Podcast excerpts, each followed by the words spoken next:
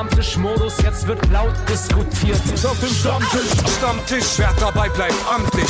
Stammtisch Denn heute dreschen sie noch Stammtisch verholen. Ich heule mich an meinem Stammtisch aus. Moin Yannick, wie geht's dir? Moin Nico, sehr gut. Wunderbar ins neue Jahr gestartet. Ich hoffe bei dir auch. Du bist ja schon wieder in der Welt unterwegs. Ja, also, also 1. Januar noch gechillt, 2. Januar Vollgas und jetzt schon wieder auf der zweiten Reise. Ist ein bisschen, ein bisschen doll wieder. Muss ich ich klinge, glaube ich, auch wie jemand, der auf jeden Fall Urlaub braucht. ähm, aber ich fange gerade erst an. Ähm, und trotzdem merkst du, dass, mal abgesehen von meinen Sachen, die ich gemacht habe, ich war, ich war ja mit einer Band auf Tour, die mit Hip-Hop gar nicht so viel zu tun hat eigentlich. Äh, ein bisschen in einer Welt unterwegs, jetzt bin ich im Basketball unterwegs ähm, dass Hip-Hop selber ja so ein bisschen ruhig ins Jahr immer kommt und dann passieren so ein paar Kleinigkeiten und so. Und wir haben auch gemerkt, dass wir intern, glaube ich, noch so ein paar Sachen besprechen müssen. Deswegen gehen die Backspin-internen Runden hier fleißig weiter. Ne? Vier Wochen lang nur über uns selber gequatscht und haben wir gedacht, legen wir noch einen oben drauf. So sieht's aus. Erstmal intern die Hausaufgaben machen und dann ab nächster Woche besch beschäftigen wir uns wieder mit der weiten Hip-Hop-Welt dann.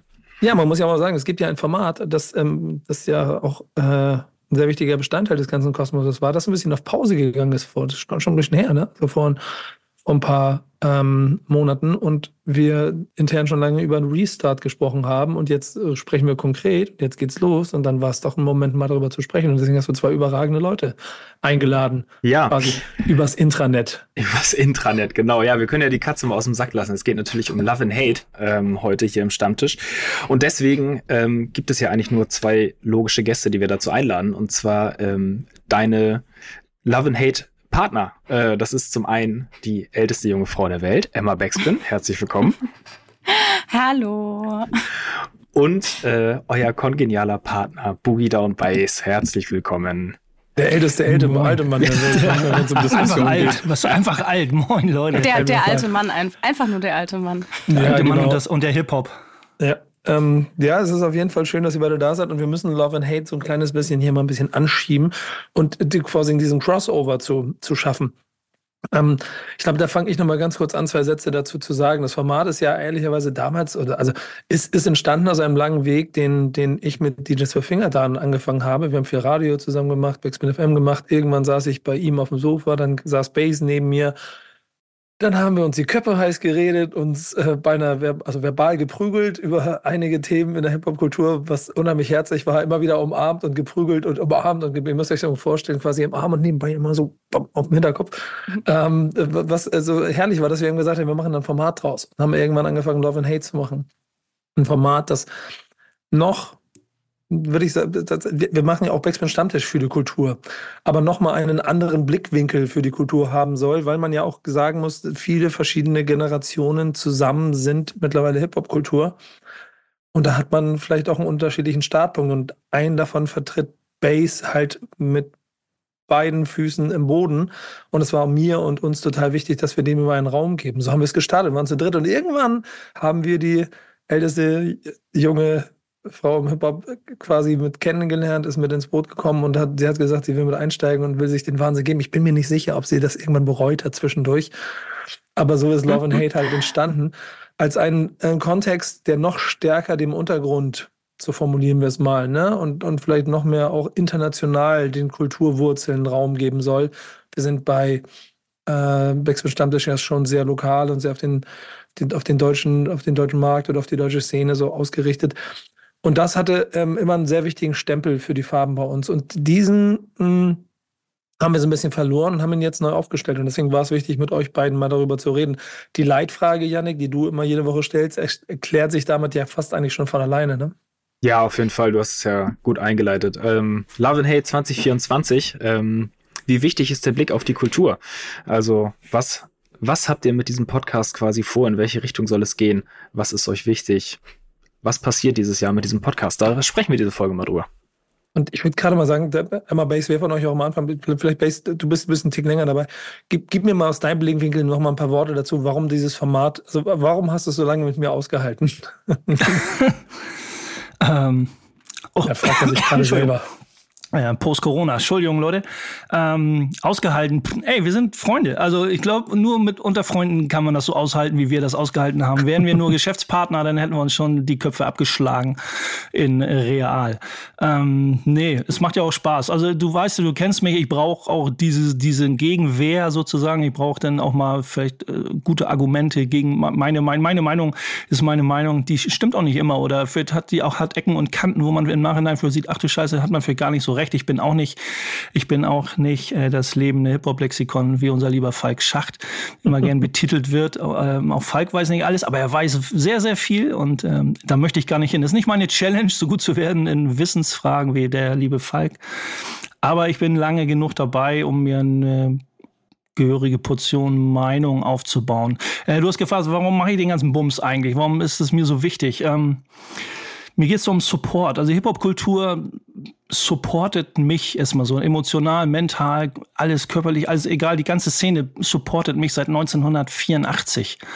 So, und für mich ist äh, sowas wie Love and Hate und äh, alles andere Kreative, was ich mache und auf irgendeine Art und Weise wieder zurückgebe in die Kultur. Aber der Love and Hate Podcast ist einfach mein Support zurück in die Kultur. Ne? Wie gesagt, seit jetzt über 30 Jahren und ein bisschen mehr supportet mich die Kultur und da möchte ich einfach was zurückgeben. Und ja, ich, ich, ich könnte von heute auf morgen sagen, Nico, leck mich am Arsch, ich habe keinen Bock mehr drauf. Könnte ich machen. Ich bin ja nicht abhängig davon. Also mir macht es Spaß, mir ist die Hip-Hop-Kultur wichtig, gerade äh, mein Blickwinkel auf die Hip-Hop-Kultur, über den wir ja auch noch sprechen. Und deswegen machen wir das. Und da wird es weitergehen, so weit es zeitlich geht.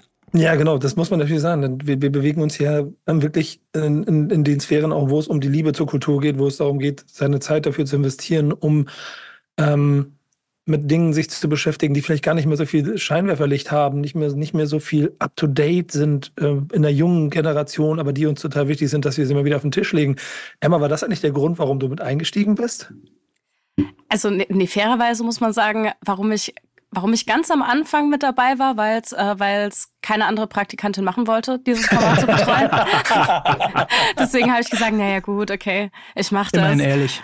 so alt. genau, also ich kann ein bisschen was so, ne, weil ich so, ja, eigentlich mag ich ja schon auch dieses ähm, manche würden sagen, hängen gebliebene Hip-Hop-Zeugs und war dann so, okay, dann, dann mache ich da die Nachbereitung. Ich höre mir das tatsächlich gerne an. Und ja, dann irgendwann dachte ich mir so nach einem halben Jahr, wo es dann irgendwie so aufs Ende des Praktikums zuging, war ich so, ja, aber also ich würde das schon ziemlich doll vermissen, euch äh, drei Quatschköppe da irgendwie alle zwei Wochen äh, beim Diskutieren zuzuhören. Und ähm, ja, deswegen dachte ich mir so, ach, eigentlich äh, fand ich das doch ganz nett da bei euch. Und äh, dann habt ihr mich ja zum Glück ähm, sogar richtig mit integriert und ins Boot geholt, was ich sehr cool fand, weil das so ja einfach mal nur eine Plattform war, um über Sachen abzunörden. Weil man muss dazu sagen, ich habe gerade auch drüber nachgedacht, ich, ich komme ja eigentlich aus so einer Kleinstadt in äh, Baden-Württemberg, also habe da lange gewohnt und meine Jugend verbracht. Und da gab es ja gar keine Hip-Hop-Kultur in dem Sinne. Also es, es gab gar nichts. So, es gab so einen kleinen Punkladen, da wurden ab und zu so kleine Rap-Konzerte gemacht, aber ansonsten hatten wir halt nichts. Wir hatten kein Graffiti, gar nichts. Und ähm, dann bin ich nach Leipzig gezogen und habe so irgendwann die erste so äh, Cypher mitbekommen und war danach richtig angefixt und war so, okay, krass, so diese Hip-Hop-Kultur, wie ich sie eigentlich nur aus so Filmen und Erzählungen kenne und halt von Falk Schacht, der da viel drüber redet, ähm, die ist doch noch irgendwo da und die gibt es noch und die ist nicht komplett ausgestorben, wie ich eigentlich immer dachte, weil ich war ganz lange frustriert und dachte so, okay, es gibt nur noch hier äh, Dancehall und was weiß ich. Ähm, und ja, ich glaube, deswegen war mir dieses Format dann auch so wichtig, um halt einfach zu zeigen, so, okay, es gibt auch noch diese Art von Kultur. Es ist nicht alles nur Mainstream. Ähm, es ist nicht alles nur Modus Mio, sondern man hat auch noch irgendwo einen Untergrund. Man muss nur in der richtigen Stadt sein und äh, lange, lange suchen. Dann findet man das schon. Base wollte was sagen? Oder ich wollte sagen, so, was soll ich denn sagen? Ach, ich, ich klinge da nur mal ganz kurz ein. Ähm, ich hatte vorhin noch was, ähm, es geht ja auch so um Puzzlestücke. Ich hatte, du sagst, äh, ihr hattet auch gefragt, oder jetzt 2024 und wie soll's oder wie geht's weiter und was, wie stellt euch das vor? Ich möchte das gar nicht, du hattest das schon angesprochen, nur äh, ich möchte das jetzt gar nicht so in, in, so, in so Jahreszahlen definieren. Dann äh, hat man irgendwann irgendwie so den Druck, man muss auf irgendeine Art und Weise top aktuell sein, aber wie alle Gäste, die uns hören, immer wissen oder die Zuhörer, die wissen, dass, wir, dass ich oder wir die Themen nicht immer unbedingt äh, sehr zeitnah oder ganz aktuell haben, weil Puzzlestücke, die für mich oder die für uns wichtig sind, Puzzlestücke, die auftauchen international, egal national, die wir mal besprechen sollten, weil irgendwas ähm, liegen geblieben ist, links und rechts auf der Fahrt äh, immer weiter nach vorne. Ähm, das ist extrem, das finde ich so extrem wichtig. Ne? Weiß man, das Fundstück der Woche, von dem ich mal spreche, oder äh, von dem Treibgut der Woche, das ist so extrem wichtig, weil das sind immer wieder so Puzzlestücke. Stell dir vor, du hast so ein riesiges Hip-Hop-Puzzle, 2000 Teile und, und du findest die letzten 30 Teile nicht, weil die irgendwo letztes Jahr oder letzten Monat oder irgendwie verloren gegangen sind, weil, weil sie keiner sortiert hat. Ähm, genauso kann man sich das vorstellen, dass wir versuchen, oder ich versuche, wenn ich, ich kann ja auch nicht, ich surfe nicht acht Stunden pro Tag im Netz und dick nach Sachen. Das ist so, als Fan, als Fan gucke ich mir die Portale an und gucke und dann triggert mich was und dann catch ich das und pack das in den Skript und dann sprechen wir drüber.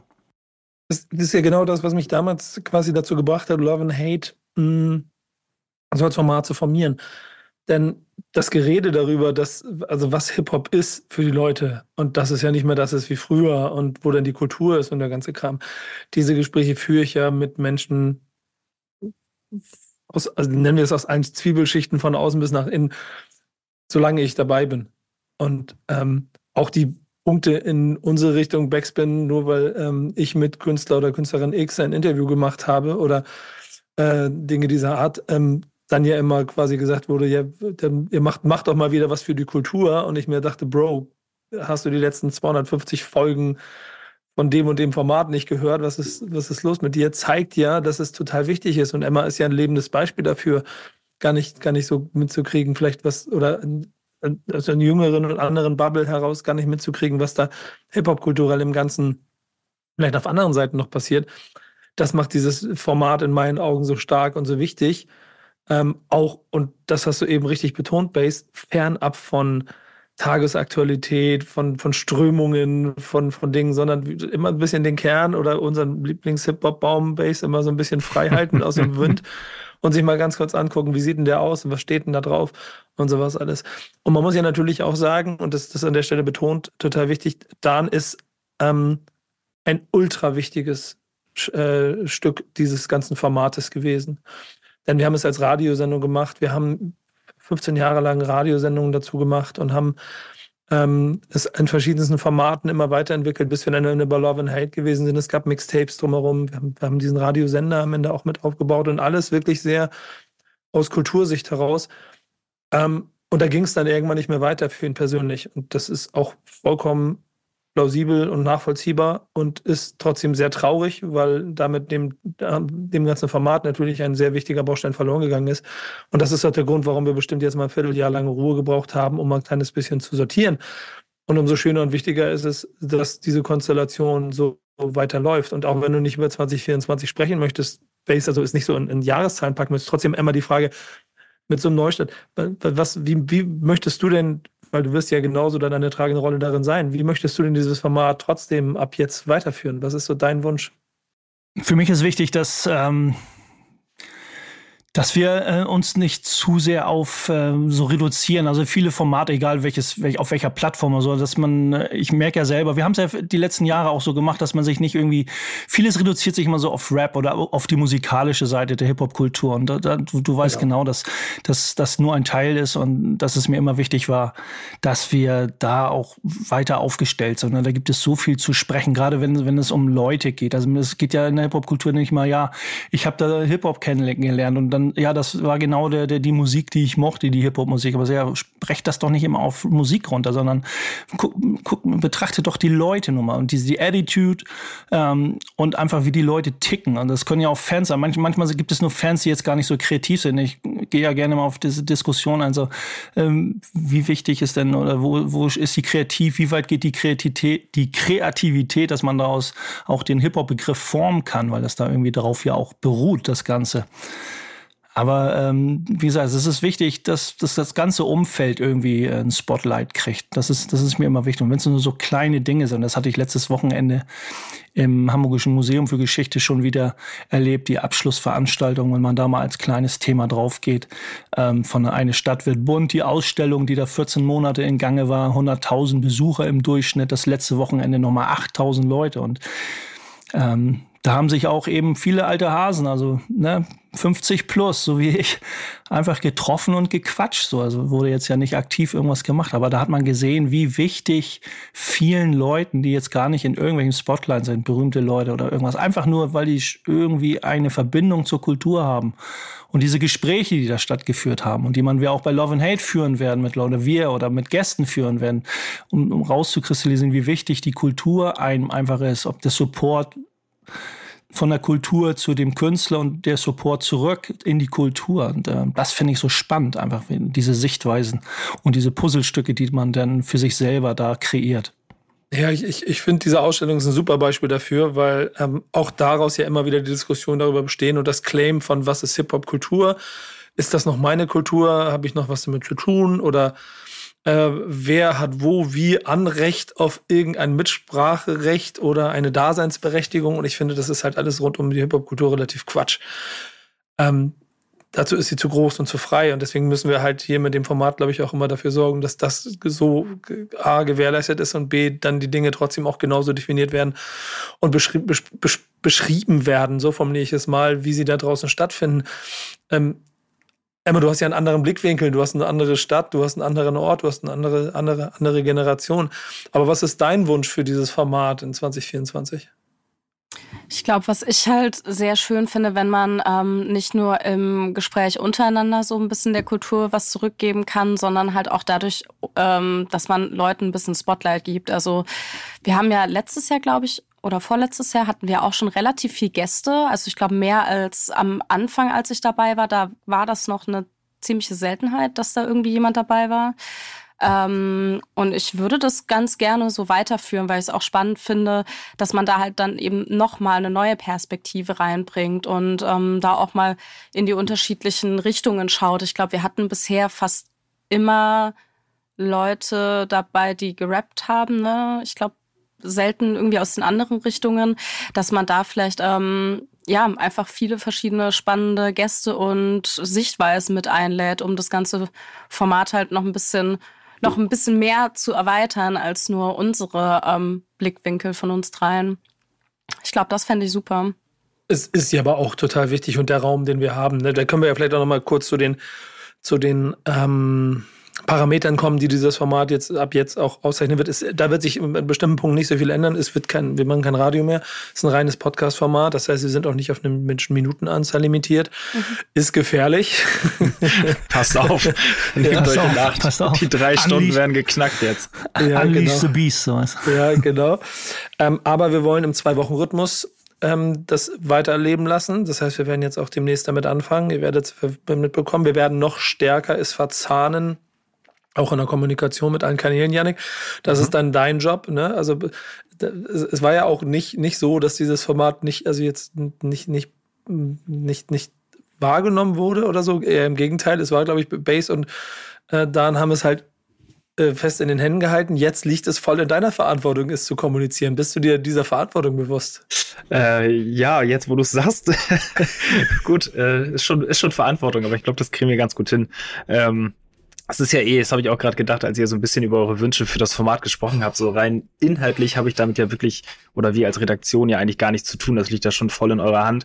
Ähm, aber ich finde es auf jeden Fall total wichtig, diesem Format bei Backspin allgemein irgendwie noch mehr Platz einzuräumen, als es halt vorher schon war, um halt genau diesen, diesen Spielplatz irgendwie für Leute so aufzumachen.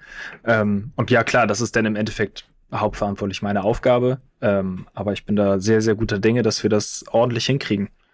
Ja, nicht mit reinreden ist total wichtig, Base, ne? Also denn das, das Sammelsurium an Themen, die da, die da zustande kommen, das überrascht ja auch immer wieder mich selber. So, die, die Quellen dafür sind das weltweite Internet, aber ich, ich feiere es immer, wenn dann auf einmal Dinge zustande kommen, die ich selber noch gar nicht mitgekriegt habe, weil wieder irgendeine Legende, ein Veteran irgendwas gesagt hat oder sich irgendein Young Gun zu den Veteranen geäußert hat und äh, abgekriegt hat wir können uns sicher sein, das bleibt so, ne?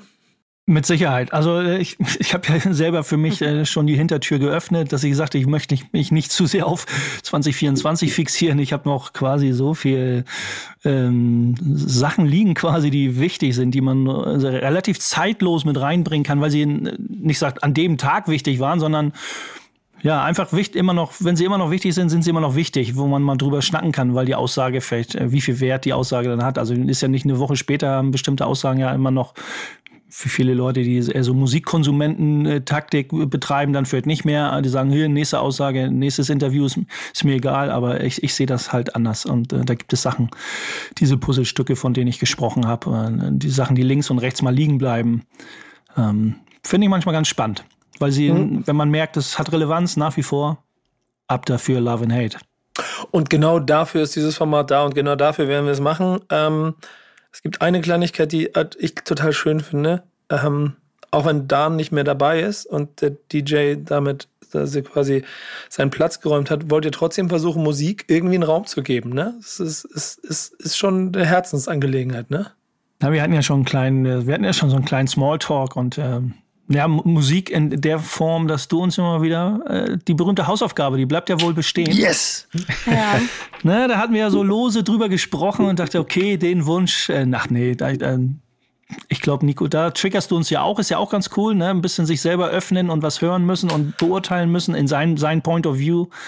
Ähm, ja, und da gibt's dann äh, ja wohl auch die Möglichkeit, dass wir dann die Songs auch mal so ein bisschen anspielen können, in wie Form das rechtlich alles machbar ist, aber das wird schon.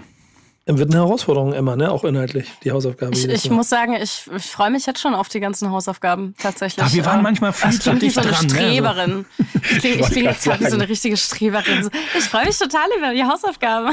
Ja, das hast du in der Schule wahrscheinlich nee, auch immer, ne? Wir hatten doch noch Hausaufgaben auch. Ja, ja. Wir, wir hatten mhm. doch noch. Nein, nein, nein, so eine war ich nicht. Ähm, nee, aber ich fand das immer voll cool, äh, weil dann trotzdem Sachen bei rumgekommen sind, die ich noch nicht kannte. Vieles kannte ich schon. Da habe ich mich dann auch immer drüber gefreut, weil ich so war so, aha, ich äh, kenne mich schon ein bisschen aus, so. Ähm, aber ja, finde es auch super, irgendwie neue Sachen reinzuhören und ähm, auch Bass ein bisschen zu ärgern mit, ähm, mit ein paar Sachen. Ey, was da ja total Mich kann man nicht wird, ärgern, nur triggern. Ja, genau, ja, genau, das habe ich auch gelernt. Aber das, das, das, das, das gehört ja dann aber auch dazu, dass ihr beide ja Playlisten habt. Und das haben wir gar nicht noch so besprochen, aber das mache ich jetzt hier in diesem Format offiziell. Es ist mir schon eine Herzensangelegenheit, dass ihr beide eure Playlisten so ein kleines bisschen weiter pflegt, ne? Mhm. Weil das ist dann das Sprachrohr, das man hat, so der Geschmack von äh, Bass in seiner Playlist, der Geschmack von Emma in der anderen, gibt dem ganzen Format natürlich noch eine Note dazu. Wir werden Gäste haben, die natürlich dann auch kulturell aus verschiedensten Blickwinkeln kommen, von euch mitkuratiert und damit noch mehr zu, zu, zum, zum Format beitragen können. Und es gab ja in der Vergangenheit auch immer die, die längeren Talks von Diabase. Da sind wir auch so ein bisschen in Gesprächen. Falls, da, falls es den Bedarf gibt, man, dass man mal lange sprechen muss, wird es natürlich auch mit Talking with the B-Base weitergehen und das Podcast-Format auch noch äh, seinen Platz bei uns findet. Auch bei Emma gibt es ein Format, über das wir sprechen, was noch nicht äh, spruchreif ist, was auch noch eine extra Farbe geben wird. Also wir werden versuchen, eure beiden kulturellen Blickwinkel so gut und so breit wie möglich im Kosmos mit aufzustellen. Da freue ich mich sehr drauf. Ähm, das Ganze, wie gesagt, geht demnächst los. Ihr werdet es auf den Kanälen miterleben. Ähm, es wird, glaube ich, auch ziemlich spannend und äh, es braucht da drin bestimmt auch verschiedenste Definitionen. Also, ich bin mir ziemlich sicher, dass die kulturellen Definitionen von deiner Seite ähm, auch nochmal das eine oder andere Mal deutlich und klar gemacht werden müssen für die Menschen, die sich dann mit diesem Format beschäftigen. Emma, du hast aber ein Thema mitgekriegt, das genauso, äh, oder mit, weil ihr beide müsst ja ein Thema mitbringen, dass das eigentlich genauso auch in diesem Format mit ausdiskutiert werden kann. Ja, äh, ich habe das jetzt auch äh, mal mit Vorsicht hier mitgebracht, weil ich ein bisschen Angst habe, dass es jetzt eskaliert hier mit Base. Aber ähm, äh, ich habe genau. schon meine Notizen. Janik, ich habe meine Notizen schon ja, gemacht. Ja, ja Janik, Janik übernimm mal jetzt. Steig mal ein in die Diskussion. da lassen wir, da lasse ich Base jetzt erstmal von der Kette. Wie du das denn? Erstmal muss auch äh, Emma mit ihrem Thema um die Ecke kommen. Genau, lass mich hier mal ausreden. Mann, werd hier nur unterbrochen von den Männern. Furchtbar mit euch. Ähm, Nee, meine Frage ist tatsächlich, was ist eigentlich Underground-Rap? Weil ich das immer ganz schwierig zu definieren finde und ich hatte auch schon mehrere Diskussionen mit verschiedenen Leuten drüber, ähm, weil manche sagen, das ist ein bestimmter Sound, so und dann fallen, fällt, fällt nur so eine bestimmte Riege darunter und dann aber vielleicht auch größere Artists und größere Rapper. Ähm, und genau für andere ist es einfach nur die Reichweite so. Also gefühlt jeder kleine Rapper aus Leipzig, ähm, der irgendwie 500 Follower auf Instagram hat, ist dann ähm, Underground. Und irgendwie finde ich finde ich es für mich persönlich sehr sehr schwierig, diesen Begriff zu fassen. Vielleicht ist es auch generell Quatsch, da ähm, so einen Stempel drauf drücken zu wollen, aber ich habe immer das Gefühl, man redet sehr viel aneinander vorbei, wenn man von Underground redet. ja, ja glaube ich auch. Habe auch eine, mittlerweile über die Zeit eine Definition für mich davon gefunden. Aber Bass, fangen wir mal an. Das, das, das triggert dich, ne? Es hat mich schon getriggert. Ähm, ich muss auch immer, auch wenn ich denke, so, das passt gut in unseren Hip-Hop-Baum, so, ne? Und dann, dass man sagt, so, welcher Ast ist da jetzt dafür verantwortlich, aus Underground Underground zu machen? Also, weil es ja sehr weit, äh, sehr weit reicht nach, also nicht Oberfläche. Also für mich erstmal ist das eine Frage, die man nicht einfach so oberflächlich abhandeln kann. Auf gar keinen Fall, glaube ich. Also es sind sehr viele Faktoren.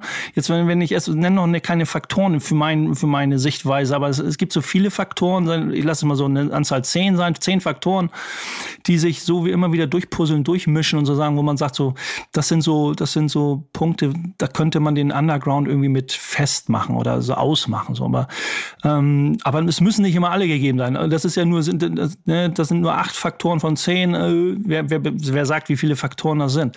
Äh, du bist ja gar kein Underground, du bist ja Mainstream oder was auch immer. Aber für mich ist, ähm, sind so Stichpunkte Strukturen. Das ist ein ganz wichtiger Stichpunkt. Also wie, also okay, lass mal, ist es denn ja diese große Sparte äh, Musik so, ne? Müssen wir, wollen wir es mal als bei der Musik lassen. Man kann ja, was ist, ob es nun Underground Graffiti gibt oder ne, das kann man auch trennen zwischen legal, illegal. Aber egal, bleiben wir mal bei der Musik. Ähm, das sind es sind so Strukturen und Stilmittel schon, gar nicht vom Sound. Also wenn man Stilmittel hört, ähm, wie man an bestimmte Sachen rangeht, ähm, würde ich, ich Sound würde ich gar nicht als Faktor nennen. Überhaupt nicht. Es gibt ja genug, wo ich sage, ey, das ist klassischer Underground-Sound und die machen so klassisch trappigen Trap irgendwie so. Da könnte man aber auch, das kommt dann eher auf die Strukturen an, wie sie mit sich als Künstler umgehen meine Meinung. So, ich denke, was versuchen sie? Du kannst ja, du kannst ja ein, kannst ja ein Mainstream-Künstler sein mit 100 Klicks im Monat, aber trotzdem bist du Mainstream, weil deine Strukturen, weil du deine Strukturen, wie du Musik machst, so gewählt hast, dass es vielleicht irgendwann mal der Durchbruch geschafft wird. Aber so klassische Underground-Künstler, wenn man jetzt davon redet, benutzen Strukturen für ihre Musik, wo ganz klar erkennbar ist, die werden von der Industrie links liegen gelassen. Was hat ja mit der, hat ja ähm, Industrie, muss es immer an der Industrie ableiten. Ne? Ähm, so nicht, nicht gefügig werden, was der Industrie. Ne? Viele, viele Mainstream-Rapper sagen ja immer, ja, wir haben den Popmarkt unter Kontrolle, Rap beherrscht, Rap beherrscht äh, das, das, das Mainstream-Game, im, im, also im Musikbereich allgemein, so ne? im Popmarkt. Das ist totaler Quatsch in meinen Augen. Also letzten Endes ist, hat die Industrie diesen, die, die Industrie dieses Football-Ding übernommen, übernommen, Band but don't break. So, die lassen, die Industrie lässt einfach viel zu, um das Beste aus diesem Mainstream-Rap rauszuziehen. Die ganzen Rapper Rapper zu assimilieren und die merken, die meinen, sie wären die dicken Jungs, aber eigentlich wurden sie nur von der Industrie geschluckt. Und das lässt der Underground nicht zu. Die erkennen die Strukturen. Ähm, in meinen Augen ist der Underground extrem schlau und sagt einfach, ich mache mein Ding. Ich ziehe einfach so mein Ding durch. Ich habe eine kleine Fanbase, eine kleine Blase, bin in mich. Ich lasse mich überhaupt nicht biegen, gefügig machen oder was auch immer, egal was für ein Potenzial ich habe. Das ist mein erster Teil. Mein erster Teil dazu. Der erste Teil kommt noch ein zweiter Teil, weil da ist, also, sag mal, Janik, also ich finde relativ viel groß sein, oder?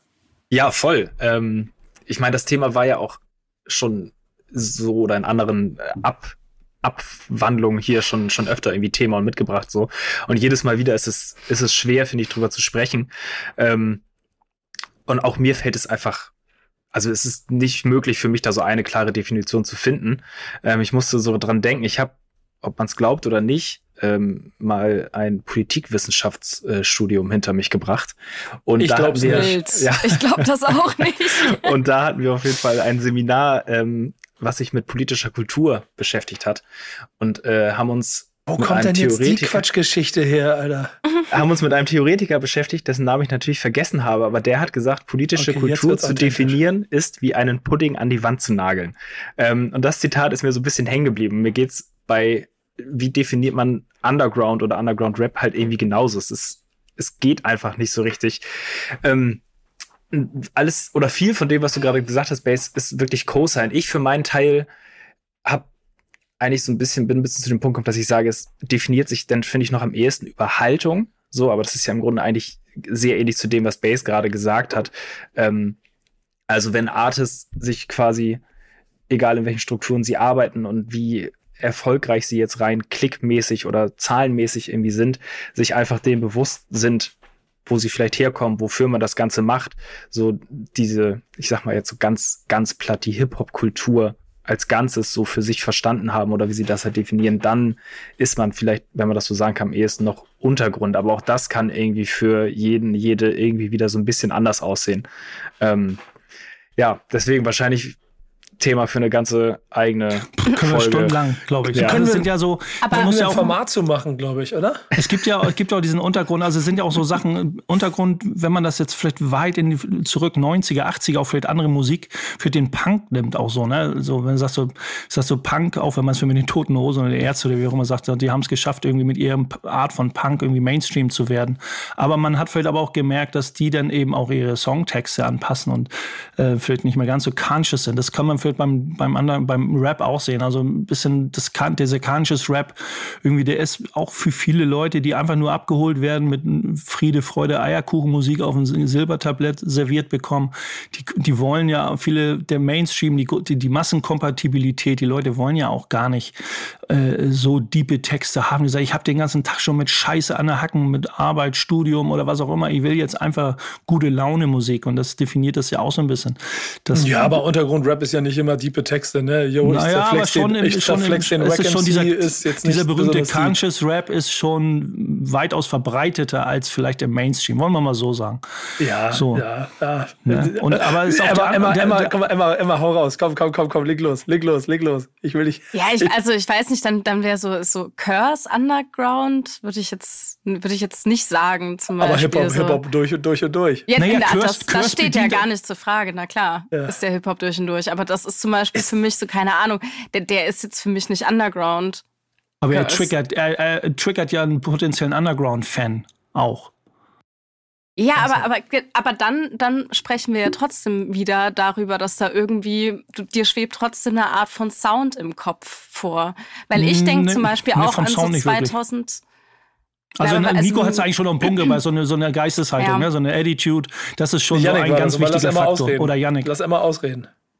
Weil ich denke halt zum Beispiel auch an diese, ähm, keine Ahnung, 2000, wann war das? 2014, 15, 16, diese ganze äh, Cloud, in Anführungszeichen Cloud-Rap, sagen wir nicht das, das Wort, aber ähm, die, diese, diese Ära, das waren ja auch, Entschuldigung, äh, das waren ja auch alles Leute, die das ja nur gemacht haben für den Fun. Also so Brown Eyes, White Boys oder Boy, der ja damals noch, keine Ahnung, klein war, die haben das ja alle nur gemacht, weil sie ähm, Bock am Mucke machen hatten, hatte aber überhaupt nichts mit Consciousness zu tun, sondern das war einfach nur, ähm, ja, irgendwelche Wörter auf Trap-Beats ins Mikrofon gemummelt, so, ist für mich trotzdem Underground gewesen damals, weil das halt einfach Leute waren, die da alleine zu Hause saßen und sich dachten so, ja Mann, ich hab Bock, ich hab Bock hier mit der Gang irgendwas zu machen, wir, wir denken uns irgendwie, ähm, einen, einen Sound aus, beschäftigen uns damit, machen einfach das, worauf wir Bock haben.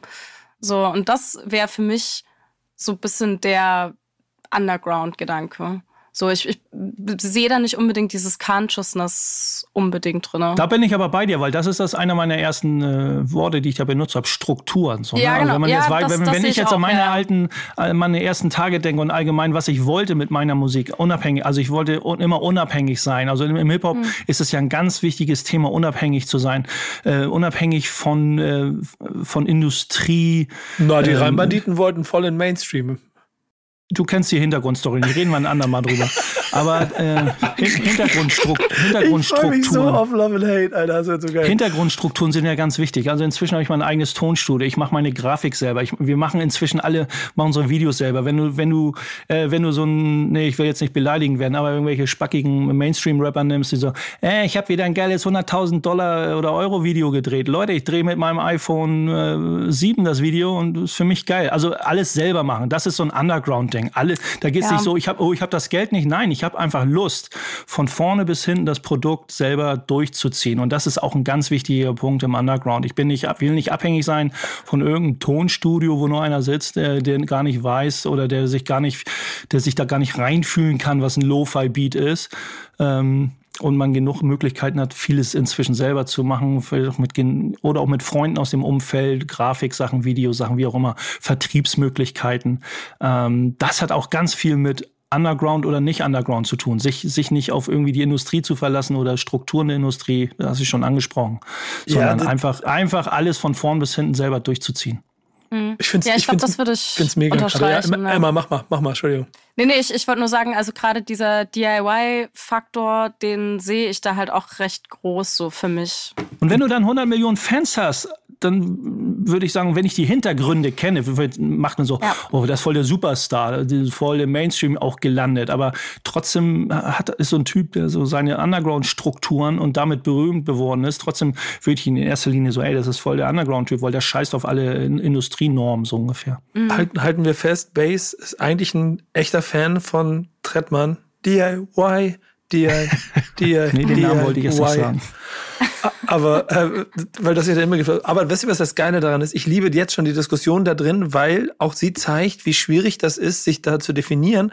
Und wir das ja trotzdem irgendwie, also da draußen brauchen, so ein kleines bisschen. Auch wenn, auch wenn immer davon gesprochen man braucht keine Schubladen. Also ich glaube, heute ist es mehr denn je trotzdem auch wichtig, dass man so ein kleines bisschen klar macht, was es ist. Und trotzdem ist auch die Frage, was ist Untergrund? Allein im Stammtisch schon von zehn Gästen zehnmal unterschiedlich definiert worden. So, wir, wir werden keine Antwort darauf kriegen. Und Berliner Arts Rap sieht sich genauso im Untergrund wie die anderen. Und wahrscheinlich ist es dann dieses DIY, was es am Ende auf den Punkt bringt. Fakt ist einfach, dass es kulturellen Raum äh, gibt.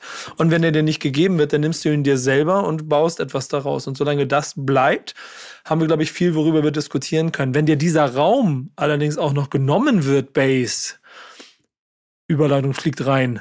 Mhm. Dann wird es schwierig. Und Hamburg hat gerade auf jeden Fall also Probleme, die schon so ein paar Jahre länger bestehen. Aber ich habe das jetzt für den kurzen wieder mitgekriegt, dass noch wieder ein Mietvertrag gecancelt worden. Leute, ihr, wenn ihr in einer anderen Stadt sitzt, ihr werdet die Probleme wahrscheinlich auch bei euch haben. Boogie Down Bass zeigt das Problem von Kultursterben in einer kulturell sehr pulsierenden Stadt anhand von folgendem Beispiel. Sehr schön, sehr schön gesagt.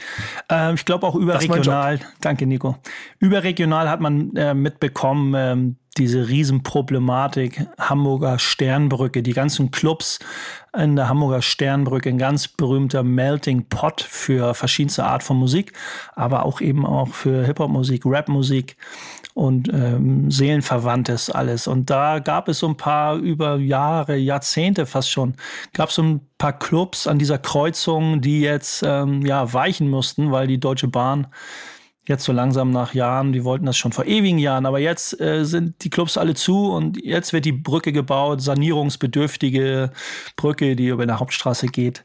Jetzt mal kurz so mal. Wir haben auch schon mal immer mal wieder drüber gesprochen, weil das ein Thema auch bei Love and Hate war und ähm, ist traurig halt um diese, wie du schon sagst, ist traurig um so Kulturlandschaften. Was ich immer umso trauriger finde, dass es oftmals gar keine Ausweichmöglichkeiten gibt oder angeboten werden. Das ist ja auch ein, wirklich ein Rechtsstreit äh, jahrelang gewesen. Man hat versucht, das irgendwie, obwohl das ist so, ja, hat wahrscheinlich eh, war immer aussichtslos, aber man hat das immer so diesen, diesen Tod so ein bisschen hinausgezögert, immer noch, hat versucht, seinen Laden so am Leben zu halten. Da war das äh, Fundbüro zum Beispiel, die Astra-Stube und der Wagenbau. Das sind so drei Clubs, wenn man die so nennen mag, die da, äh, wo auch viel Rap stattgefunden hat, äh, die es so jetzt dann leider nicht mehr gibt und schon ein Teil der Kultur für die Rap-Kultur, auch wenn andere Musik stattgefunden hat, aber schon ein Teil der Rap-Kultur damit so eine Ära. Das ist eine Ära dann, die dann zu Ende geht, umso trauriger. Alles geht irgendwann mal vorbei, alles ist vergänglich, wir sind auch irgendwann nicht da. Aber das ist schon die, die, die Clublandschaft ist eh dünn besiedelt, auch wenn es pulsierend ist und es passiert viel. Aber gerade wo es um Live Gigs geht, wo man mit wenig Aufwand und wenig Geld ähm, auch mal sich live präsentieren kann. Das, das fehlt, glaube ich, in jeder Stadt, in jeder Kleinstadt, Großstadt, in jedem Dorf, ähm, dass da Leute Bock haben, kommen. Das ist hier eher so ein Donation-Ding oder ähm, ich bin gespannt. Also es wird ja, man wurde immer gesagt, auch in vielen anderen Städten mit vielen anderen Clubs. Ich weiß nicht, wer in Hamburg das Mojo kennt und wer das alte Mojo kennt. Nico, kennst du das alte Mojo, das, die alte Bowlingbahn, das alte Parkhaus? Das hatte, ich habe das ja nicht gesagt, das Mojo hatte ein bestimmtes Mojo. Also das hatte so ein, so ein, das hatte so eine Attitude, das hatte so eine, was schon wieder eigene Geisteshaltung wie eine Person. Das Mojo war ein ganz cooler Jazz. Club, äh, Rap-Club, also lief viel. Richtig so rotten auch, Alter. Auch richtig rotten, ja, so wie die Astra-Stube auch und der Wagenbau auch und das Fundbüro auch, so eine, so eine ein bisschen, nicht so eine Glamour-Clubs irgendwie so. Und das neue Mojo ist irgendwie auch cool, was da irgendwie die Chance bekommen hat, auch einen ähnlichen Spot zu kriegen. Aber es ist einfach ein ganz eigener Laden, ganz neuer Laden, ganz, ganz anderes Mojo. Es heißt Mojo Club, aber es ist halt nicht das Alte. So, und das ist, das hat nach wie vor, haben solche Clubs. Ich bin gespannt. Äh, in Hamburg hat man, glaube ich, den, ähm, den Betreibern von Wagenbau und Co. auch äh, Ausweichmöglichkeiten oder man hat gemeinsam auch versucht, mit der Stadt äh, neue Locations zu finden. Aber da stellt sich ja immer die Frage, wie sehr kann man das denn etablieren, um da ähm, gut florierenden Club äh, mit Live-Musik und alles draus zu machen. Es ist ja auch die Chance, die Chance ist die Chance, so wie es in anderen, äh, ich weiß nicht, was in Berlin oder Frankfurt oder München so, die, äh, die berühmte Chance wäre. Ähm, aber es tun sich auch Leute schwer, mal irgendwie zehn Minuten mit der Bahn weiterzufahren, irgendwohin ins Stellwerk in Hamburg zum Beispiel, obwohl das auch ein coole Betreiber sind, ein cooler Laden für Live-Musik. Also ich muss sagen, ich habe jetzt natürlich bin nicht so tief drin in der Hamburger ähm, Club-Szene, weil als ich in Hamburg war, war Corona. Es war ein bisschen ungünstig. ähm, habe ich nicht so viel von mitbekommen leider, aber also ich kann das nur so aus Leipzig hier sagen und ich habe immer das Gefühl, ja, Clubsterben ist auf jeden Fall ein Ding und es ist ein sehr trauriges Ding, weil ich hier auch boah, in den letzten paar Jahren, glaube ich, drei, vier Clubs zugemacht haben, die wirklich einfach zu dieser Stadt mehr oder weniger gehört haben, zu der Szene hier gehört haben. Ähm, also gar nicht Rap-Szene, sondern anders. Aber äh, ich habe das Gefühl, dass dann immer wieder neue Sachen aufmachen. Also die Leute gehen nicht weg. Die Leute haben trotzdem Bock, irgendwas zu machen und es ist irgendwie schwieriger und es sind dann ein bisschen kleinere Projekte und mehr so DIY, was ich aber eigentlich ganz geil finde. Ähm, und teilweise werden jetzt in Leipzig wird das äh, Westbad gerade äh, saniert. Das macht bald wieder auf. Das war jahrelang zu. Das heißt, teilweise werden auch so alte Locations genommen und Jahre später dann doch wieder aufgemacht. Ähm, deswegen gehe ich da tatsächlich immer relativ optimistisch ran, dass ähm, klar, bei bestimmten Clubs, die lange da sind, ist es trotzdem traurig, wenn die zumachen, weil, wie du schon sagst, Space geht damit halt eine, eine Ära und äh, vorbei und ein Ges Stück Geschichte halt. Ähm, ja, aber ich, ich glaube, es geht halt trotzdem immer irgendwie weiter und es entstehen dadurch halt neue Sachen, wo man auch mal von so neue Kreativität reinbringen kann. So finde ich eigentlich das, auch ganz Das ist ja die, das ist ja die eine Sichtweise. Und ähm, ja. was ich zum Beispiel, wenn, wenn ich jetzt wieder nochmal auf die Sternbrücke, äh, da gab es ja auch die Astra-Stube, eine kleine Bar, richtig schrammelig, 60 Leute war das Ding voll.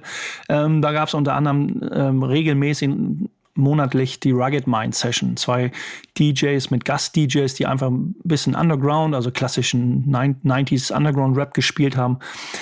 Und das ist umso trauriger, dass sie auch keine Bar oder keine Homebase mehr haben, wo sie ihr, ihr, ihr, Musik spielen können. Aber da hat sich über Jahre, das ist mir eben auch so wichtig, das hatte ich gerade, hatte ich gerade eben nicht angesprochen. Da hat sich so eine, so eine Fanbase, beziehungsweise so eine, so eine, so eine Gästeblase gebildet, wo ich mich extrem gut wieder drin wiedergefunden habe, um einfach dahin zu gehen und mit Leuten zu quatschen. Vielleicht gar nicht, die Musik kriegt, die, die Musik kriegst du nur am Rande mit und quatsch auch wieder mal dem einen oder anderen DJ, aber was du, du triffst, ist so eine Begegnungsstätte, Nico. Das hatten wir ja auch mal immer wieder so, ne? Diese berühmten Begegnungsstätten. Und das, wie sehr hat sich da über Jahre eine Begegnungsstätte etabliert, um wieder in Austausch zu kommen. Und das ist Hip-Hop-Kultur. So, ne? Man trifft sich einfach mit Leuten, ne? man kommt heutzutage eh weniger mit seinem Arsch hoch. Wo geht man hin, um sich einfach in, in kleinen Gruppierungen äh, einfach mal wieder auszutauschen und über Gott und die Welt zu reden. Aber da man das immer um, um Rapmusik geht oder die Hip-Hop-Kultur geht, ist man in seiner, in, in seiner Hip-Hop-Blase. Dann hat man Graffiti-Writer getroffen, irgendwelche anderen Producer. Und dann quatscht man über Technik und über allgemeine Dinge. Es war schon das, diese, diese Begegnungsstätte, um sich auszutauschen, das, das ist, war mir extrem wichtig, da einfach mal hinzutingeln regelmäßig. Und sowas, äh, ja, es gibt einen neuen Club, aber genau um so eine Blase wieder mit den Gästen zu schaffen, das finde ich extrem schwierig, glaube ich. Raum for the Culture. Der wird auf ewig auch immer so ein Kampf sein. Es ist aber auch ganz interessant, weil es natürlich auch generationsbedingt ist, dass du junge, junge, junge Generationen brauchst, um solche Räume mit Leben zu füllen. Ähm, und entweder sie schaffen es, den Raum zu erhalten, oder er wird ihnen weggenommen und dann bauen sie, wie Emma schon gesagt hat, sich neue auf. Und ich glaube, das wird spannend auch in Hamburg. Es wird nicht einfacher mit Gentrifizierung und den Stadtteilen, in denen das Ganze stattfindet, ob es damit weiter nach außen gedrängt wird. Aber ich bin mir trotzdem ziemlich sicher, dass es auch da wieder Wege geben wird. Trotzdem, und da bin ich vollkommen bei dir, also ich, ich mag bei bestimmten Dingen auch Veränderungen nicht so gerne. Und ich finde das wahnsinnig traurig, wenn ich sehe, dass die Sternbrücke dann irgendwann nicht mehr da ist. Glaube, was gerade jetzt speziell hier in Hamburg aber auch noch ein Problem ist, dass es ja nicht nur die Sternbrücke ist gerade, sondern dass ja mit dem Molotow auf dem Kiez und das Pal am, am, äh, an den Messehallen, was ja ein Techno-Club ist, also musikalisch ist was anderes, aber ja noch zwei große Läden auch jetzt gerade zugemacht haben oder am Umziehen sind. Ich weiß jetzt nicht ganz genau, wie da überall die, der, der Status quo ist sozusagen, aber mir ging es auf jeden Fall so, dass ich so ein Gefühl hatte, auch wenn ich jetzt zu den beiden Läden oder allgemein nicht so diese ganz krasse Connection hatte, dass man so ein, so ein Gefühl hatte, so, boah, jetzt sind es auf einmal vier, fünf große Läden, die auf einmal weg sind. So, das ist irgendwie, finde ich, nochmal was anderes, als wenn jetzt, sag ich mal, nur das, der Wagenbau macht zu. Ja, okay, aber dann, ne, wie Emma schon gesagt hat, dann wird es irgendwie Leute geben, die daran arbeiten, neue Orte zu finden, das neu aufzustellen und so weiter. Ähm, aber so fühlt sich das für mich gerade sehr, sehr, sehr viel auf einmal und sehr, sehr lebend irgendwie an. So, das dennoch vielleicht so ha, Corona-Nachwehen, der Kulturszene geht's eh irgendwie scheiße, viele Läden sind am, sind am struggeln. Ähm, fühlt sich nicht so gut an gerade. Hm. Wie kommen wir jetzt aus dieser schlechten Nummer wieder raus? Ein Glück gibt es dafür Love and Hate, um zumindest darüber reden zu können und diesen Raum zu geben. Denn ihr könnt euch ziemlich sicher sein, dass wenn wir äh, an diesen Stellen hier, ähm, wenn Love and Hate kommt, ähm, die Möglichkeit haben, darüber zu sprechen, hat Base dieses Thema schon längst im Rucksack und haut es uns von Latz. So. Denn, oder? Dafür, dafür, dafür ist dieses Format ja da. Sicherheit. Aber ich habe gerade den Faden verloren.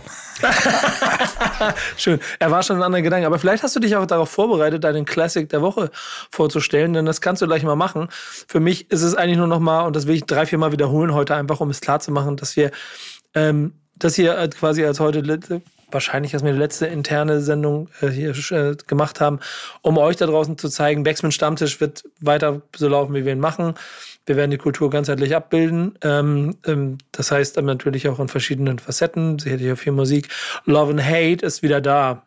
Und nochmal ein dickes Dankeschön an Dan für gefühlte 100 Jahre uns an der Seite stehen und das wird ein Riesenloch hinterlassen, aber Emma und Bass haben sich äh, vorgenommen, so gut wie möglich dafür zu sorgen, dass es ähm, nicht auffällt und dass wir ein schönes Format weitermachen können und dass wir dafür sorgen, dass sicherlich auch im Interesse von Dan äh, Love and Hate weitergehen wird, es wichtiger ähm, Teil Blickwinkel auf Kultur. Und da werden wir ähm, in den nächsten zwei Wochen anfangen mit der ersten Folge und dann regelmäßig alle zwei Wochen, entweder mit Gästen und oder ohne Gästen. Ich werde so gut wie es geht ähm, dem Ganzen beiwohnen und immer mit dabei sein. Und Emma und Base müssen sich dann die Körper alleine einhauen, falls ich mal nicht kann. Ansonsten halte ich die, halte ich die Glotze entgegen Base, dann können wir hier so da oben. So, kriegst Stern du schon, kriegst du schon. Stern an Stern. Gib ihm. Ja, machen wir. Aber weißt du, jeder Gast hat die Ehre, hier ein Classic mit vorzulegen. Und deiner, ähm, deiner ist ein Classic. ich frage mich gerade, ich habe jetzt nicht, ich shame on me. Äh, natürlich äh, jeden Stammtisch habe ich auch nicht verfolgt oder welche Das ist ein Skandal an der Stelle. Janik, Skandal, ich würde sagen, ja, wir können den Call beenden Skandal. jetzt. Ja, zu meiner Entschuldigung. Mal, sind die Classics fast immer amerikanischer oder internationaler nee. Natur eigentlich? Total gewesen? durchgemixt. Total ja. durchmixt. Ich habe ein, ich habe ein, äh, ja, ich habe ein Classic mitgebracht aus deutschen Landen von 1991 Also da, wo man noch eigentlich noch gar nicht wirklich als, äh, wenn man schon tief in dieser Hip-Hop-Szene drin war, wenn man jetzt von dieser Underground-Szene redet, die es auch da war, überwiegend Mainstream noch gar kein Thema war. Ähm, auf einmal poppt da eine Vinyl-Schallplatte auf mit über 20 Tracks und wo wir dachten, what the fuck? LSD, Watch Out for the Third Rail aus Köln, Future Rock und Collude, also Future Rock der Producer und Collude der Rapper, auf Englisch gerappt, wie wir alle damals auch auf Englisch gerappt haben. Aber ein absolutes Classic Album für alle nachfolgenden Leute, die angefangen haben, Musik zu machen, Musik zu hören, finde ich ein Meilenstein, Blueprint eigentlich. Also für aufstrebende Beatmaker, Musikproducer war aus meinen Augen zumindest ein extremer Blueprint, weil das so noch wir noch nie gehört haben und das auch was Sampling angeht und wie man mit Samples umgegangen ist in Kombination mit Instrumenten, wir eigentlich bis dato nur aus Amiland kannten.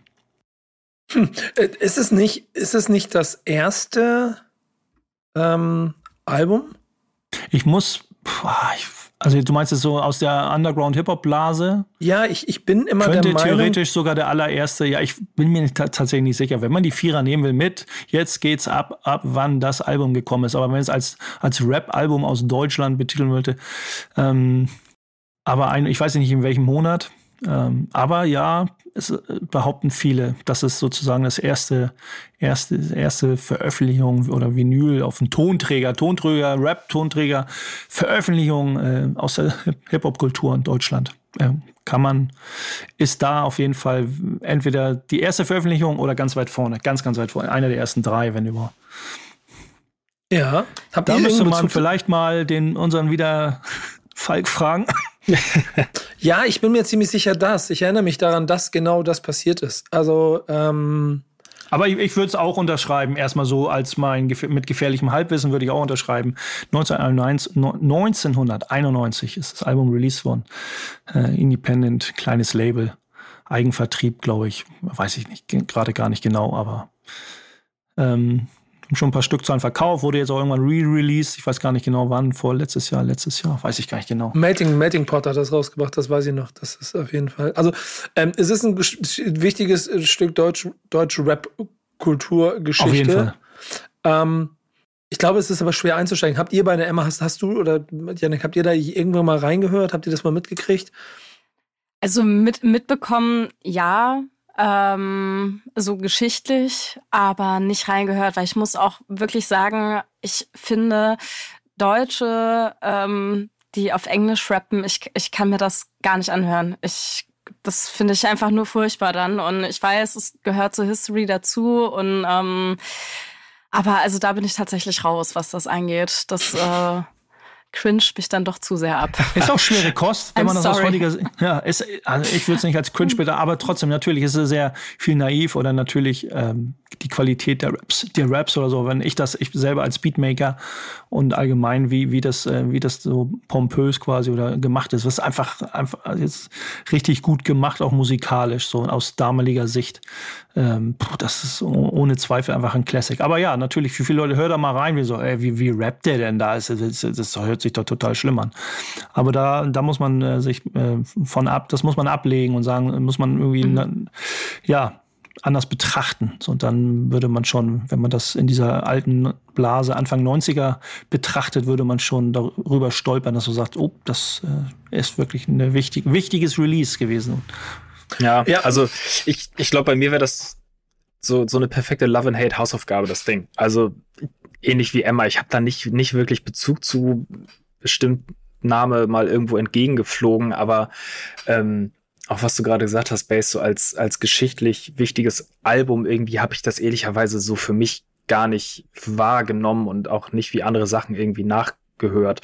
Also ist bei mir echt unterm Radar vorbeigeflogen. Ja, wo viele sagen, oh, sag mir mal ein Classic von damals, wo wir sagen haben inzwischen 2024, das sind 24 Jahre her, ne, glaube ich. Äh, Blauer Samt von Torch, glaube ich, auch 2000 Release. Das, das, würde jetzt ja auch bei vielen Leuten, nennen wir mal ein Hip-Hop-Classic oder ein Rap-Classic, da würde ja bei ganz vielen dann genau das Album aufploppen oder würden ganz viele Leute so ein Album, das Stieber Twins Album, was ja noch früher war.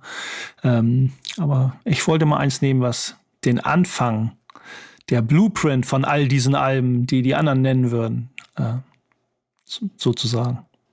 Ja, ist, ist auf jeden Fall, ähm, glaube ich, auch voll verständlich, wenn man, und das ist vielleicht das, was manche nicht so für sich sehen, aber ich finde das voll verständlich, wenn man aus einer anderen Generation kommt, dass das nicht per se etwas ist, was man sich gerne anhört, weil selbst ich da so es als sperrig empfunden habe. Aber es ist total wichtig, dass man sieht, weiß und hört ähm, und mitkriegt, dass es das gab. Weil das gehört zu dem, wenn man einordnen möchte, wie diese Kultur funktioniert, wo sie ihre Strömungen her hat und wo vielleicht auch die Reibereien herkommen, die miteinander haben. Denn diese Menschen, die dort das gemacht haben, haben sehr viel Fundament für das gelegt, das dazu geführt hat, dass Emmas äh, Untergrund äh, Classic diese Woche quasi so entstehen konnte, wie er entstanden ist. Ja, ich weiß nicht, ob man, ähm, ob man den so sehr als Underground bezeichnen kann. Äh, ich habe äh, von den Gloomy Boys, die aus der Gruft äh, ich, ich glaube, es war eine EP oder Mixtape, ich weiß nicht, wie sie es damals genannt haben. Ähm, es sind auch nur fünf Songs drauf. Und das war ein ähm, Projekt von Casper, äh, Montana Max und jetzt habe ich den dritten vergessen. Markus den vergesse ich immer. Markus Gant, ja, genau. Ähm, und das ja ist ganz lustig. Also ich habe das auch ein bisschen mehr aus Gag mitgenommen, diesen Classic, weil ich hatte den bis Ende letzten Jahres komplett vergessen, dass das existiert überhaupt. Ich, das war das war komplett aus meinem Kopf weg, dieses Gloomy Boys, äh, diese CD halt. Und dann hat das, glaube ich, Vanessa Seifert irgendwas darüber gepostet auf, auf Instagram und ich war so, stimmt, das gab's ja auch mal. Und das war so wild, weil da gerade halt dieses ganze ähm, Trappige so hochkam und ich damit eigentlich gar nichts anfangen konnte. Und dann halt aber ähm, mit der EP dann irgendwie doch.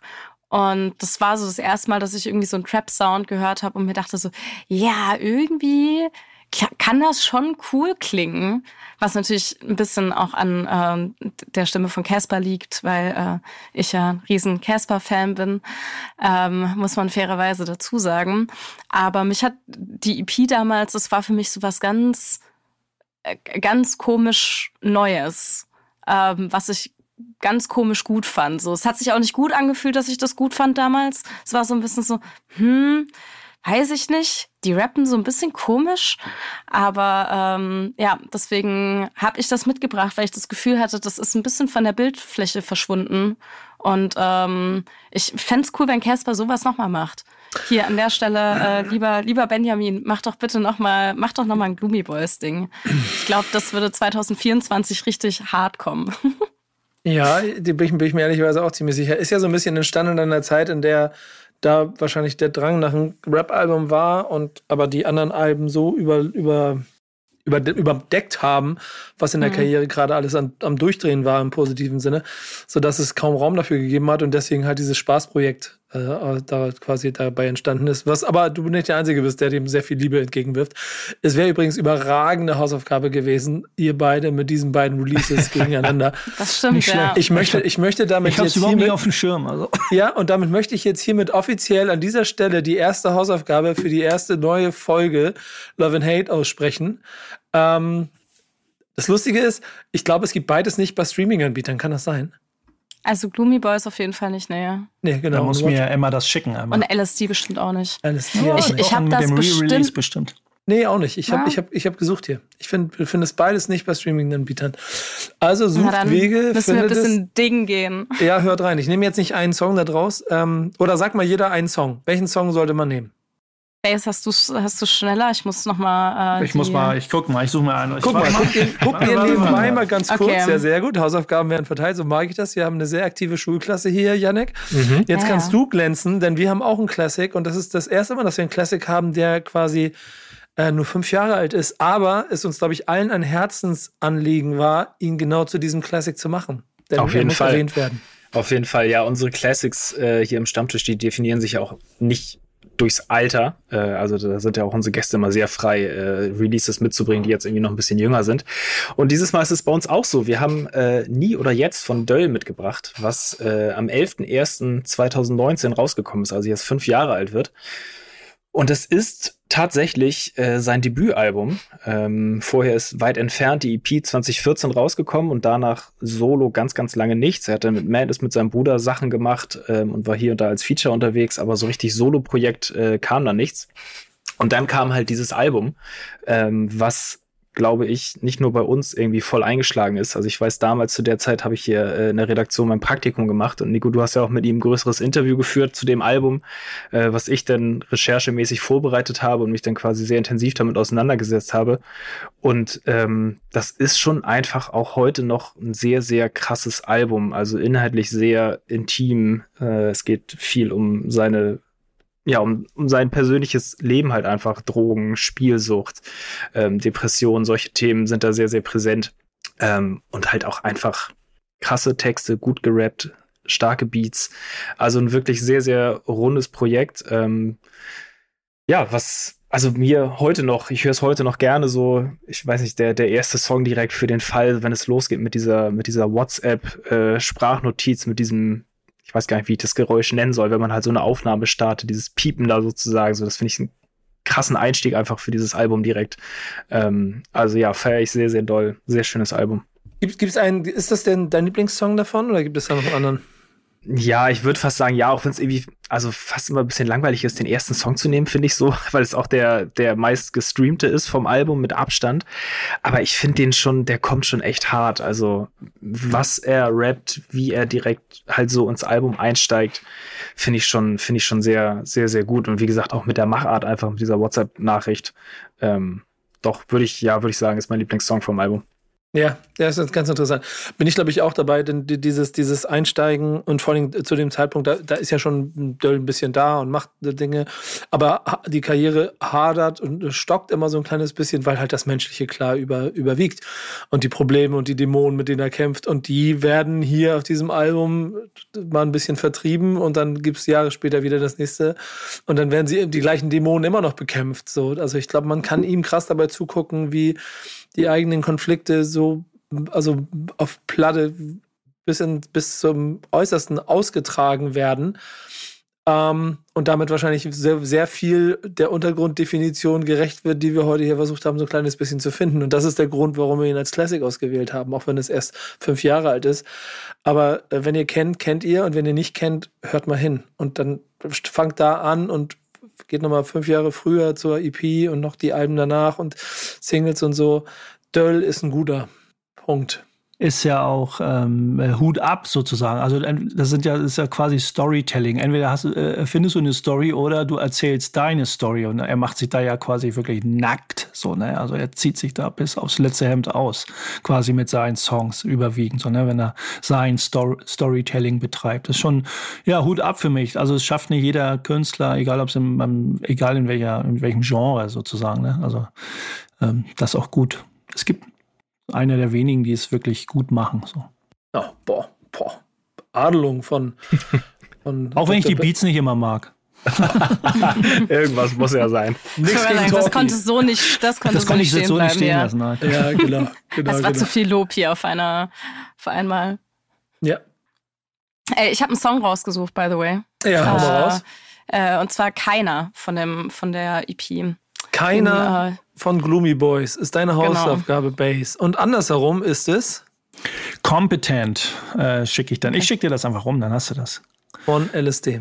LSD. Das sind die Hausaufgaben für die nächste, erste, neue Folge vom Backspin Love and Hate Podcast. Äh, kommt demnächst hier bei uns. Ihr werdet es auf allen Kanälen erfahren. Wir haben am Ende noch hier die Hausaufgabe für uns, Yannick, jedes Mal drei Songs auszuwählen und dafür zu sorgen, dass unsere Playlist ähm, weiter mehrere Hörer kriegt, damit wir dann auch dem Untergrund seinen Raum geben können, wenn wir ihn da gut platzieren. Ich habe diesmal aber ehrlicherweise ähm, gar nicht so viel Untergrund gewählt, ein kleines bisschen, aber ich habe mir vor allen Dingen äh, ein Thema, also ich merke, bei meiner Songauswahl geht, geht es immer in ein äh, Thema, das ich mir aussuche. Es ist eine Stimmung, die ich mitnehme und dafür suche ich mir drei Songs aus. Diese Woche waren es, äh, mein, mein Leitthema klingt wie früher, äh, was so auf alle drei Künstler im Zweifel Pärchen so, so, so, so zutrifft, die ich da ausgewählt habe. Ich fange an bei MC René Figo Brasovic. Mit allen Wassern heißt die Single. Äh, Bass, der war für dich. Äh, Figo. Danke. Figo brasiert und macht immer so weiter. René gibt Gas. Und ich finde, das ist so krass, dieses Gefühl von MC René vor 30 Jahren Number One Hyped Rap Artist der Next Generation und alle waren sich sicher, der wird rasieren. Und das Verrückte ist, er rasiert bis heute und ist jetzt auch noch wieder fresher denn je, um mal ein bisschen mit Floskeln zu arbeiten. Er hat halt diese Abbiegung Richtung, Richtung Mainstream, Richtung, Richtung Industrie, so, den hat er nicht so genommen. Hat sich ein bisschen versucht und mal auch so Schritte in seiner Karriere gemacht. Aber das, was er jetzt macht, steht ihm so krass gut und das macht so viel Spaß, denen dabei zuzuhören. Ähm, das ist aber auch pure, wenn man sagt so, hm, ist das schon zu large? Nein, es ist pure Underground. So. Also das ist die pure Combo, Underground. ob, ob Figub alleine, René alleine oder in der Combo, also da gibt es gar keine Zweifel. Da werden die Platten, da werden die Platten, ja genau, da werden die Platten noch selber eingepackt. Ähm, der, der zweite der Song, den ich ausgewählt habe, ist äh, 40 von Vega. Ähm, da kommt ja ein, da kommt eine, das ist eine EP und ähm, da ist, ist ja, das nicht ein Album? Also ich, ich habe nämlich gerade noch mal geschaut. Ist das Album ist das oder EP? Ich bin mir gerade nicht sicher. Es ist, soll, glaube ich, ein Album kommen. Ich glaube ja. auch, ja. Ich weiß nicht, ob also der Song noch von einer EP ist. Ein, also eigentlich kommt als nächstes das Album, dieses Wieso sie Stürme nach Menschen benennen. Unfassbar krasser Track auch. Also ich bin so hyped auf dieses Album, deswegen ich bin mir recht sicher, dass das. Okay. Ich glaube, glaub, ich da. glaube, das ist wieder so ein, so ein Spotify-Ding. Das ist quasi Single und das ist bei Spotify so, mit den ja, vorherigen ja, Singles ja, nochmal als EP so, released. Das machen die ja immer, ja, ja. Genau, aber eigentlich im Zuge des Albums, was jetzt dann halt kommt. Mhm. Ja, also gehen wir zurück darauf, ähm, dass Song und Album, das kommt und alles, was bisher veröffentlicht wurde, und deshalb habe ich immer draus genommen, ist nicht der erste, den ich von Vega ausgesucht habe, herrlich wieder so klingt wie Vega früher. Da, da wollen sie, und, und das aber nicht, nicht in der Variante hängen geblieben, wie Emma es vorhin beschrieben hat, sondern in der, in der, in der. In Anführungszeichen. In der, genau, in der Variante hungrig, ähm, die wahrscheinlich Vega auch genau zu dem gemacht hat, was er heute ist. So Liebling, Liebling von Menschen, die genau diese Deepness brauchen und die im Prinzip den Kapuzenpullover oder die, die, die Regenjacke einen Tick höher hängen und durch den Regen laufen können und dann mit einer Faust in der Tasche äh, die Musik hören können. Das, das, das funktioniert. Das funktioniert sehr, sehr gut und das macht er sehr, sehr gut. Ähm, deswegen eine sehr, sehr schöne äh, Single und ja, du hast recht, Album kommt. Und ähm, da freue ich mich ehrlicherweise auch drauf, denn alles, was ich gehört habe, war super. Und der dritte, den ich ausgewählt habe, das ist eigentlich auch Frankfurt und ich habe nur mal eine Schwäche für, äh, für Frankfurt. Äh, Abonimo nicht unbedingt Frankfurt, aber zumindest äh, Label ansässig und Haftbefehl aber 100% Frankfurt und da kam Tränen, äh, ein Song raus, der und das ist ganz lustig. Das habe ich an zwei, drei Stellen bei Social Media auch gelesen, von den Menschen auch so betitelt wurde, wie Nemo klingt wieder so wie der Nemo, den ich gerne haben möchte. Jetzt hat der in seiner Karriere ja auch schon ziemlich viele Höhen und Tiefen gehabt und auch schon ganz schön viel durch. Und es gibt auch noch Schlachtfelder, vor denen er steht oder die er übersprungen hat, mit denen er sich vielleicht noch auseinandersetzen muss. Fakt ist, hier ist ein Nemo-Song gekommen, der wie Nemo klingt, der der Grund dafür war, dass Nemo auf einmal relevant und groß geworden ist. Ähm, deshalb auch ehrlicherweise eine sehr schöne Nummer zum Jahresbeginn. Und das sind meine drei Songs. Was hast du? Was habe ich zu bieten? Ähm, ich habe eigentlich so ein No-Brainer-Song, würde ich glaube ich mal sagen, so für, für sehr viele. Äh, OG Kimo, Pimpsport, zusammen mit Shindy, ähm, ist die Single äh, zum Fieber-Tape, die jetzt bei uns in der Playlist gelandet ist. Und ich finde das ganze Fieber-Tape also wieder saustark. Äh, von Kimo saustark gerappt, von, von Funkvater einfach sehr krasse Beats drunter. Ich finde es ein sehr, sehr gutes Projekt. Ähm, auch wenn es ja in Anführungsstrichen nur ein Tape ist und weniger äh, wie beim Mann beißt Hund diesen roten Faden hat. Ähm, aber trotzdem, ja, direkt quasi erste, erste Release-Woche im neuen Jahr und so ein, so ein Projekt direkt. Also habe ich, hab ich mich sehr drüber gefreut. Deswegen der Song in meiner Auswahl. Ähm, ja, und dann habe ich noch zwei kleinere äh, Releases dabei, die vielleicht auch wirklich mehr in diese Untergrundschiene hier passen. Ähm, jetzt beim zweiten, muss ich mich schon mal vorab entschuldigen, wenn ich die Namen richtig nicht richtig ausspreche, weil ich sie auch wirklich einfach noch nie auf dem Schirm hatte vorher. Ähm, das ist Big 168 und ich vermute äh, Shamany. Korrigiert mich gerne, ich weiß es nicht. Äh, ich ich heb die, ich heb die Hände hoch, ich habe keine Ahnung. Featuring Gavin Sense. Ähm, Druck heißt der Song. Ähm, und der ist quasi auf Empfehlung von Lena aus der Redaktion bei uns in der Playlist gelandet. Ähm, wie gesagt, ich hatte die Jungs vorher nicht auf dem Schirm, aber ähm, sehr, sehr geiler Song. Ähm, das klingt so richtig, richtig schön selbst gemacht, aber trotzdem gut gemacht. Da haben die Jungs richtig Bock, nice Sachen zu machen. Ähm, hört euch das auf jeden Fall mal an, da bin ich sehr gespannt. Äh, ab jetzt habe ich sie auf dem Schirm. Irgendwann weiß ich auch, wie man sie richtig ausspricht und dann ähm, landen sie vielleicht noch mal öfter hier in dieser Playlist. Und äh, Song Nummer drei war ich mal ganz uneigennützig und habe äh, drei Kollegen von mir mitgebracht. ähm, Parkdecks heißt der Song äh, von Ulu und Yeki. Ähm, Ulu ist der, der Rapper, Yeki ist der Producer, der aber auch selber ein bisschen rappt. Ähm, und drei Jungs ähm, einfach deswegen, weil äh, der dritte äh, Joni für die Visuals verantwortlich ist, das Video dazu gedreht hat. Ähm, ja, drei Kollegen hier aus Hamburg, die auch so ein bisschen ihr eigenes Ding machen, ganz am Anfang stehen mit den, mit den Sachen, aber auch wirklich sehr, sehr viel Liebe da reinstecken und natürlich ein bisschen durch die Freundschaftsbrille gesehen. Aber ich finde es trotzdem stark, was sie da machen. Und deswegen an dieser Stelle hier einfach platziert als mein dritter Song. Was, was ist die Erkenntnis daraus? Werdet Freund von Yannick Backspin, dann habt ihr Chancen, in diesem Format stattzufinden. Oder zahlt fleißig auf das Kulturkonto ein, dann kriegt ihr den Respekt von Boogie Down Bass und Emma Backspin und dann seid, seid und werdet ihr vielleicht Teil von äh, Backspin Love and Hate. Wenn nicht, so sieht's aus. Dann werdet ihr da weggehatet. So, Ach was. Ach komm, Bass. Love steht im Vordergrund, weißt du doch. Ja, genau. Du, äh, du kannst, wenn du willst, aber du, du musst nicht. Das machst du nicht. Hate geht auch. Hate ja. geht jeden, jederzeit. So, ihr geilen Menschen, danke, dass ihr da wart. Und danke, dass ihr Backspin Love and Hate äh, weiterhin äh, fortführen werdet. Ähm, ich freue mich drauf. Ich freue mich auf die ersten Folgen. Wir haben da ein bisschen was vor. Das wird wieder herrlich. Die Diskussionen dazu werden spaßig. Ähm, ihr werdet es hier erfahren. Aber auch, wenn wir nächste Woche einen neuen Backspin Stammtisch machen. Deswegen danke Emma, danke Base. Gerne. Gerne. Danke Yannick.